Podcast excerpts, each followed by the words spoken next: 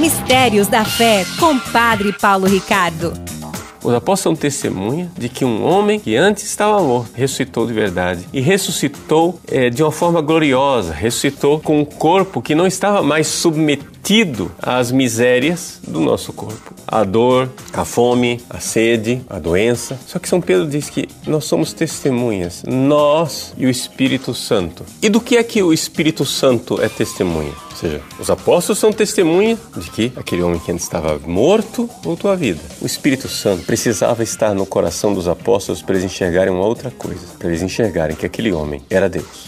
Aí sim. Aí não tem experiência que seja capaz de nos colocar nesse nível. Você vê claramente que, por exemplo, muitas pessoas na humanidade por aí afora admiram Jesus como um grande mestre. Tem até gente que admite até que Jesus ressuscitou, mas só os cristãos sabem que Jesus é Deus. Porque é uma graça do Espírito Santo. É uma graça do Espírito Santo. É somente quem recebe a força, a iluminação da fé que vem numa ação direta do ressuscitado. O ressuscitado, ele manda seu Espírito Santo e o Espírito Santo faz com que os nossos corações enxerguem com profundidade o que, é que está acontecendo ali. Então, nós ouvimos São Tomé ver que Jesus ressuscitou. Jesus chega e diz para Tomé: põe o dedo aqui na minha chaga, né, mas não seja incrédulo, mas fiel, alguém que crê, alguém que tem fé. São Tomé, que estava vendo um homem ressuscitado, ele, que como apóstolo teve a experiência de ver que o homem que estava morto agora estava vivo, de joelhos diante de Jesus, diz: Meu Senhor e meu Deus.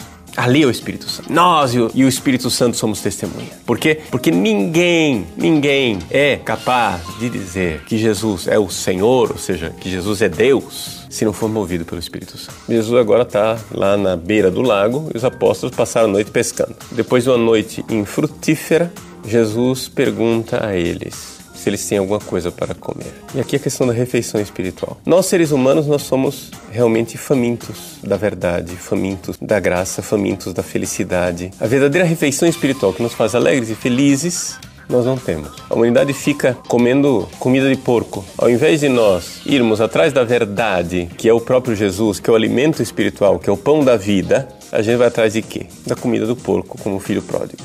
Então a gente vai atrás de ideologias, atrás de estupidez, de achar que as coisas carnais vão nos fazer felizes, quando na verdade só Jesus é a verdade e a vida. Então a primeira constatação, nós não temos o que comer depois de uma noite de trabalho. Ou seja, em vão a humanidade busca a verdade que é Deus, se Deus não tiver compaixão de nós e nos der de comer. Pois bem, Jesus então diz Jesus dá um mandamento: lançai a rede à direita da barca e achareis. Estamos aqui diante de um mandamento meio incrível, uma ordem. Pescadores que entendem de pesca passaram a noite pescando e nada conseguiram, agora de dia uma ordem para lançar a rede à direita da barca e conseguirei. Mas aqui começa a coisa de Deus. A primeira coisa que a gente precisa entender, se você que está com sede de Deus, se você está longe de Deus, a primeira coisa que você precisa entender, meu irmão, começa obedecendo. Começa obedecendo os mandamentos. Para com essa história, não é de dizer, ah, eu sei o caminho.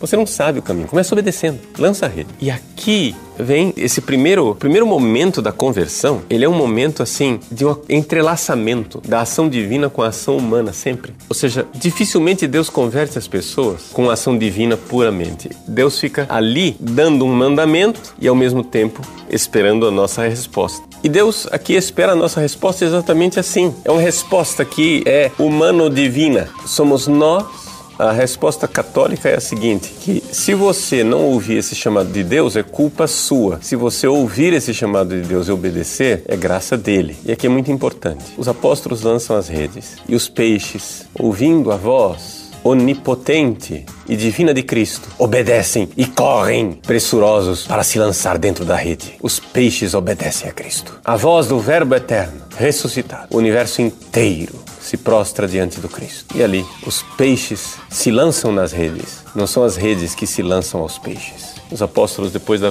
pesca milagrosa, então encontram Jesus na beira do lago.